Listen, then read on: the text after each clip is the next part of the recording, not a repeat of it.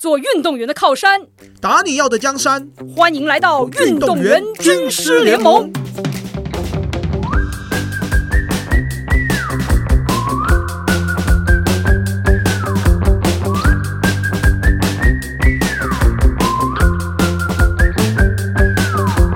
哎，我们在前几集啊，就是跟大家分享了这个如何提问啊，以及如何说不啊。今天就刚好，我还蛮想聊的一个话题，就是如何做训练日志，或是如何记录自己。嗯，训练笔记嘛。对，训练笔记。原因是因为呢，就是我发现，就是训练笔记对于从我高中开始记录到现在，其实影响还蛮大的。高中你开始记这个所谓你的训练日志这种东西啊，是你自己选择做，还是学校要求你做的？呃，一开始其实是我的老师潘瑞根老师要求我一定要做。只有你个人还是其他的同学都？那个时候只有我个人，因为只有我住老师家。对，所以老师那时候是他怎么跟你说的？哦，老师哦，一开始是我个人，然后后来也有我我一个同学啦，然后老师是跟我说，你不做记录，以后你会忘了你自己。哇，我那时候觉得有这么严重吗？所以他这样做就话，你不做记录，以后你会忘了你自己。他用了这句话，我现在大概能够理解他那时候讲的这句话的含义了。对，可是在我高中的时候，其实有点不太理解，就是有点哦，上面每天要记录气温哦、日期嘛，然后今天的训练内容，以及我的心情，哦，以及我的整个身体的疲劳状态，然后还有那天学到的东西有什么，嗯，就大概会有这些内容，然后去做记录。那你这个日志记下来之后，你要给老师看吗？还是就自己累积，然后自己去检视而已？每一天都要给老师看，我就住老师家，老师怎么可能不看？哎，那但我很好奇，有人看跟没有人看，你写的内容会是有不一样吗？我觉得差蛮多的，因为有人看你会得到回馈啊。那你自己写自己看，那其实是很主观的回馈。那有人看其实是相对是比较客观的，因为老师可能会用客观的角度，因为他会看待你今天的训练，或是很明显的感受到你的心情变化，或是有时候会给你一些很激励人心的话语。嗯，你的这个就是有人看，就是其实不影响你写，但是影响到你后面的可以再延伸的，也许老师会再跟你讨论，或是给你一些他的反馈，或是觉得他的观察这种吗？对，我觉得这个都还蛮清楚的，而且在每一次的训练日记，我觉得是培养就是我们这种师徒间的一个默契。嗯，哎、你这让我想到一个，就是大谷翔平他在从小打球的时候，其实他有一段时间，他的教练是他的爸爸。他的爸爸那时候其实是带他的，他们算是地区的这种棒球队，是，呃，高中之前了。然后，但是有一个事情还蛮好玩的，就是因为他爸爸带他们打球嘛，但他很清楚，因为他是身为他的父亲，然后又是教练，所以他很清楚说，我回到家之后，我基本上我就不跟你聊棒球，因为我们是父子，就希望这个关系更加单纯一点。但他们之间有一个很有趣的，叫做共同的这种棒球日志，就是两个人有什么样的对话，比方说大谷训练完之后，他会在这个笔记里面写说他今天的记录，然后爸爸会用文字的回复跟上面就共同一个笔记，对，然后两个人的棒球的对话在家里都是在那个本子上，他们彼此之间是不聊这个东西的。只能在那个本子上去做这样的回应跟沟通。对对对，这个这个我觉得还蛮有趣，因为跟你刚刚讲到说你跟潘老师之间的这种，呃，因为也是当时也是住在老师家，然后对，就是你发生的事情，然后他用文字的方式去给你做批注嘛，没错，然后可以帮助你去从另外一个角度去观察自己对你的帮助，这种，哎，就让我想到大谷跟他爸爸的这个，哎、其实我觉得这个蛮有趣的一点是，以前啊，我们可能有时候不好意思开口的话，嗯。我们可以透过用写的方式，然后传递我们内心真实的想法。是。因为以前手机还没有像现在有 Line 啊、脸书啊这样子的一个传递讯息的功能，嗯，所以在那个时候，其实用文字的方式是一个可能我没有办法善于表达的人，嗯。我可以透过文字来真实的表达我的想法。嗯，那你那时候其实开始做日志，你是每天写嘛？每天写，每天写，每天写，然后你过多久之后，你有机会再去 review，就是回头去看之前写过的东西？其实因为老师的东西真的很多，你那个真的是看不完。你说他写的吗？嗯老师对他写的的很多，然后有时候他又会给我们那种一张两张的那种可能精神打话，或是给我们一些人事启录啊之类的，对，然后就是很多东西可以看呐。不过就是几个重点，我觉得是还蛮有帮助的，就是说，当你越迷惘的时候，你再回头看你努力的这些过程，其实你会发现自己知道说，哎，这些努力的过程会形成一些结果嘛？那这个结果是好的结果。或者是坏的结果，其实都是有迹可循的，而不会是说你今天迷惘的时候，你找不到原因，然后你就会没有方法，然后去突破当下的迷惘。而因为有了这些训练日志的时候，其实换言之，它是给我一个蛮明显的安定的感觉。嗯，因为当我遇到迷惘的时候，我会看看以前我是怎么突破以前的困难。嗯，那当你在放到现在的时候，你就会发现，哎，其实以前我都做到过啊，那现在为什么不行？嗯，让我想到说，其实真的是蛮多选手利用这种训练日志，其实它有一个很大的一个这种功能吧，就是说搞清楚自己曾经走过的路。那特别就是像你说的，当自己遇到一些瓶颈，或者是遇到一些困难，因为当然你很顺的、顺风顺水的往前走的时候，其实你可能就就很专心在做你在做的事情。但是往往因为一些不顺利啊，或者是一些逆境的时候，你可能会停下来，然后你会寻找一些。突破口，训练日日志确实就是很好的一个工具，可以去帮你检视你曾经走过的路。就像你刚刚讲到的，说，因为你能够走到今天这个位置，包括能够有这样的机会，有这样的一个，是不是在这样的一个级别去去竞技、去训练，也是你在过去曾经一步一步突破的一个结果，才会到今天。其实，如果你回过头去看自己曾经经历过的那个困难是什么，然后。跟相比，现在正在经历的这个困难，你可能就会发现，哎，其实我已经走过了很长一段路了。包括我自己在跟选手聊天的时候，我有时候讨论一些他们最近遇到的一些瓶颈跟困难，真的时间长了，真的会忘记。然后，尤其是比方说跟不同选手聊，你会有点就是那个细节，其实就会慢慢的模糊。那有这个好的记录，我觉得真的是包括对于我在去帮助选手的角色的时候，哎，我当我先去稍微看一下。我们之前聊过的东西什么？尤其像现在手机，我可能打一个关键字，就是过去他的我们聊过的一些内容，马上出来。对对，那有时候我其实就会说，哎，你还记得我们去年这个时间聊的东西是什么吗？他们记得。那那个时候其实对他来讲，其实就会是一个很好的一个激励，因为他会知道说，他当时在挣扎的那个点，其实已经早就已经离他现在很远了。那只是他现在在新的这个位置，他有更好的追求。想要有新的突破，所以他在处理现在的这个东西。但是其实，光是这样的一个差异，就是他这段时间的努力跟这种进步，其实对他来说就是一个诶很清楚的说哦，我过去对，就像你讲，我做到过什么样的一种诶在困境中突破。那现在我只是遇到另外一种类型的困境，那我曾经做到过，那其实有时候也是会帮助自己去建立一些信心。对啊，结果其实都不是随机而成的，其实都是有迹可循的。呃，我举一个简单例子好了，就是我们都会遇到一些运动伤害嘛。那遇到运动伤害的时候，其实这些处置的方式，我觉得对于运动员来讲，都要去把它记录下来。嗯，原因是因为。呃，比如说我今天膝盖疼痛，嗯，那膝盖疼痛的原因是什么？可能训练量过大，嗯，或者是说重量训练忽然加重，嗯，那在我未来如果就是要准备加重重量训练的时候，我是不是会提醒自己说，哎，上一次就是忽然加了十公斤的杠片，嗯，我膝盖就是会疼痛，所以我可能先从五公斤开始，嗯，用这样的方式来提醒自己，哎，以前有这样子的经历，一突然加过重。我就会受伤。嗯，那换另外一个角度，就是我们运动伤害，我们都会去寻求医生嘛。嗯，那寻求医生，其实医生可能会给不同的医疗处方。嗯，比如说有像针灸的，或者是镭射，嗯，超音波、电疗。那其实这些东西你也可以记录下来说，什么样的治疗对哪些症状。那当然这个非常否个人哦，记录这件事情是很个人的。嗯，你有用，别人不一定有用。你顶多就是跟别人分享说，哦，我在做这个膝盖疼痛的时候，镭射对于我的肿胀还蛮有帮助的。你可以试试看，但不保证一定是对他人是有用的。对，所以其实这些记录啊，像比如说我遇到这种脚踝疼痛的时候，我就知道说，哎，我做徒手治疗的方式，然后会比我去做电疗、超音波来的更有改善的效果。所以当我只要遇到脚踝问题的时候，我第一时间的首选，如果能够处理好问题为优先，我就会去选择徒手治疗。嗯，因为其实真的，如果要说做这种记录吧，这种所谓的笔记，其实能记录的面向其实真的很广，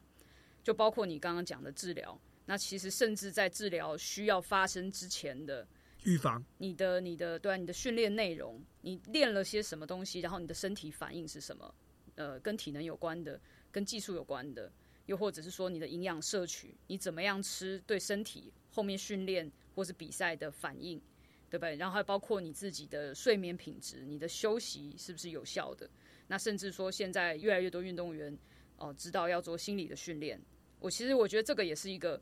很重要，因为特别像比方说，我举例来讲哈，心理训练一开始你学习到一个技巧的时候，其实你都是先了解这个事情的做法，对不对？你先从脑子里理解它是什么意思，然后当理解之后，你可以试着去做，对不对？练习，然后练习之后，诶。大概掌握了这个做的方式之后，你可以稍微去应用。通常其实还蛮有趣的，就是一些选手就是在短期之内，他有可能通过好的这种心理的技巧的这种应用，可以看到他的进步。但是时间拉长了之后，你会发现，哎，好像不见得这个效果是延续的。通常为什么？为什么？你觉得？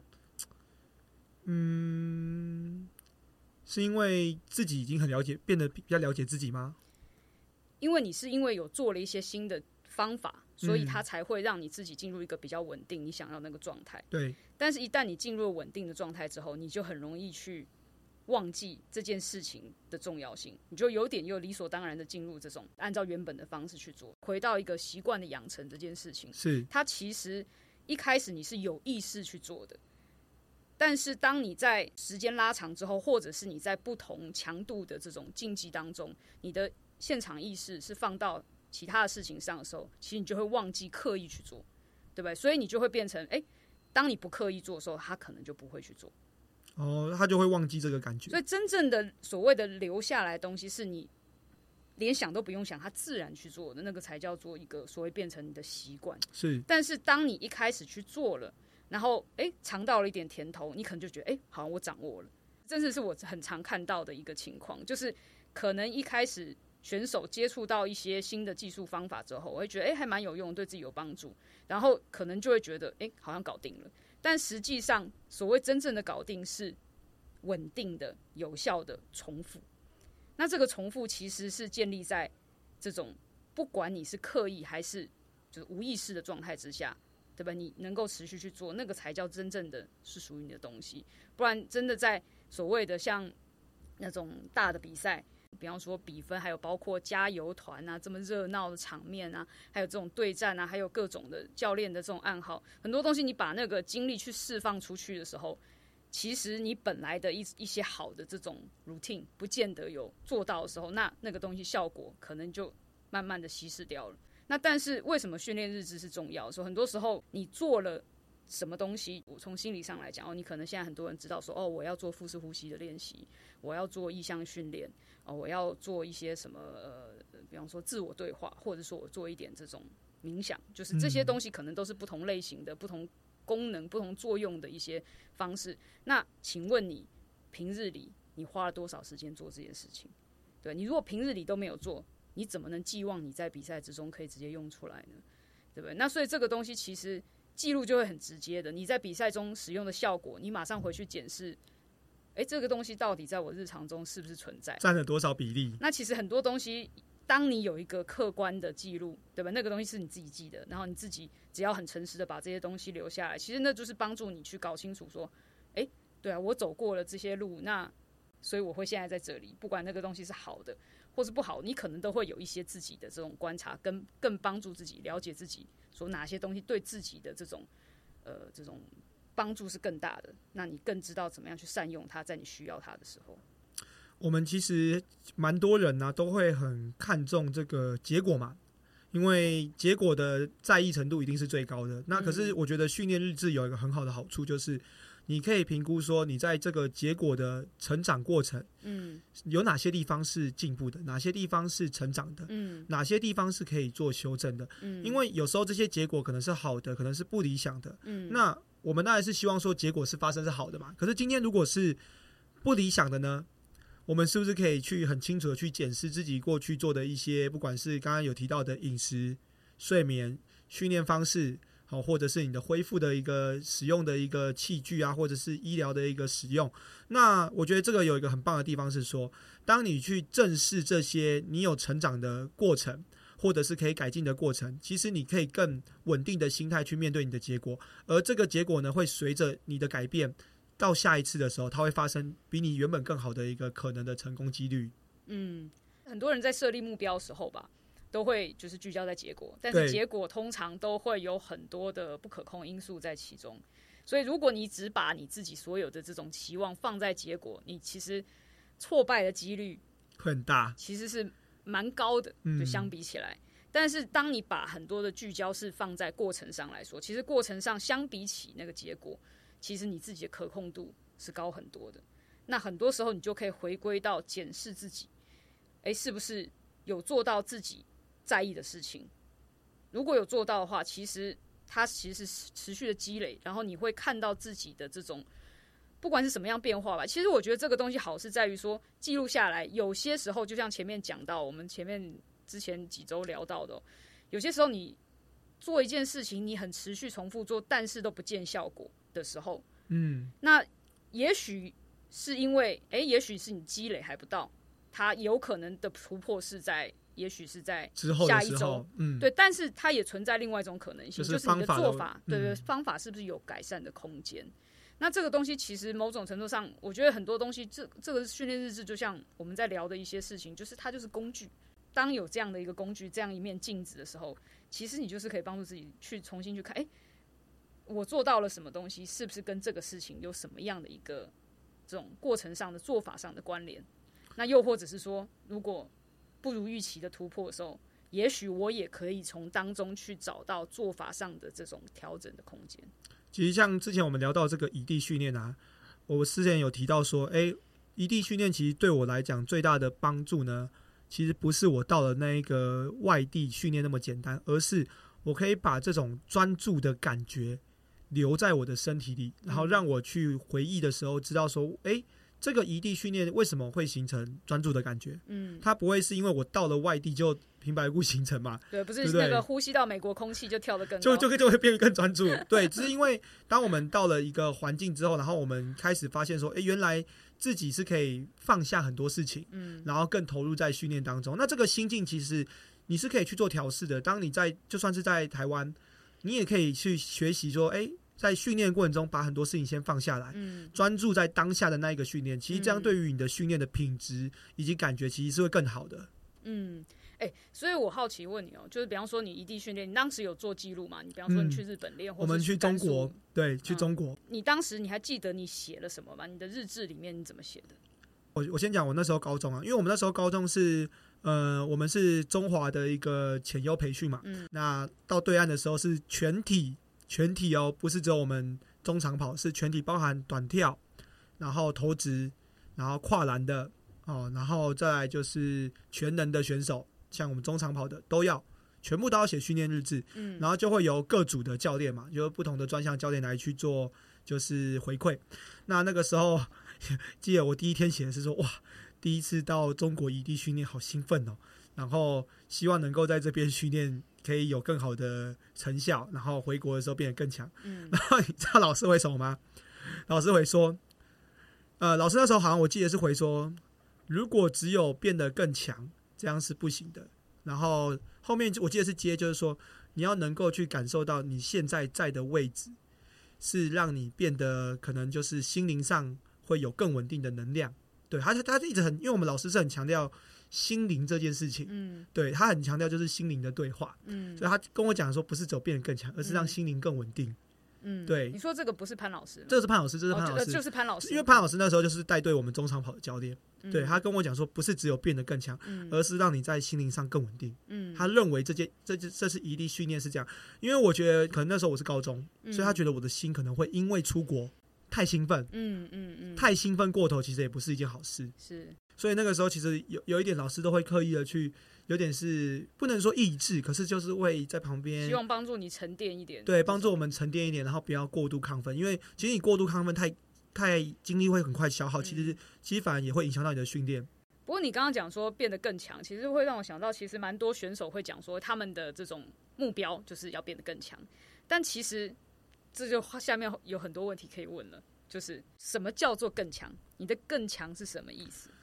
我指的更强就是我要跑得更快嘛，在比我以前的速度来讲，一万公尺、五千公尺成绩更好。嗯，那比方说以你们的这个项目来说，所谓的快，它要怎么快才是你想要的那个快？我觉得快这件事情是还蛮个人化的。比如说我五千跑十五分整，嗯我只要跑到十五分五十九，嗯那对我来讲那就是快，因为我比以前更快了。嗯，对但是你真正想要那个东西是什么？你的快是怎么来的？对，这个还蛮蛮悬的哈。这种这个文字上就是呃，be yesterday 吧，就是超过昨天的自己因为。这个其实，因为你快其实只是一个结果，它是一个嗯时间的数字。对但是你的过程到底有哪里做的比前一天更好，而造就了后面结果的突破？我觉得这个才是有，就是很多时候我在跟学生对话的时候，就问题是要持续往下去问的。是就像刚刚感觉起来是一个有点是，哎、像是文字游戏，但其实它不是，它其实是在帮助你真的搞清楚我到底凭什么更快，因为你要更快嘛，这个是谁都想要的。对，那所有的运动员都希望。对吧？更更高、更快、更强嘛。如果真的要去做到那样的一个好的结果的时候，凭什么呢？我觉得这个才是运动员，就是他往下要去把这个东西所谓的留下来，或是让自己嗯往上推的那个东西的核心。那个训练的一个价值。嗯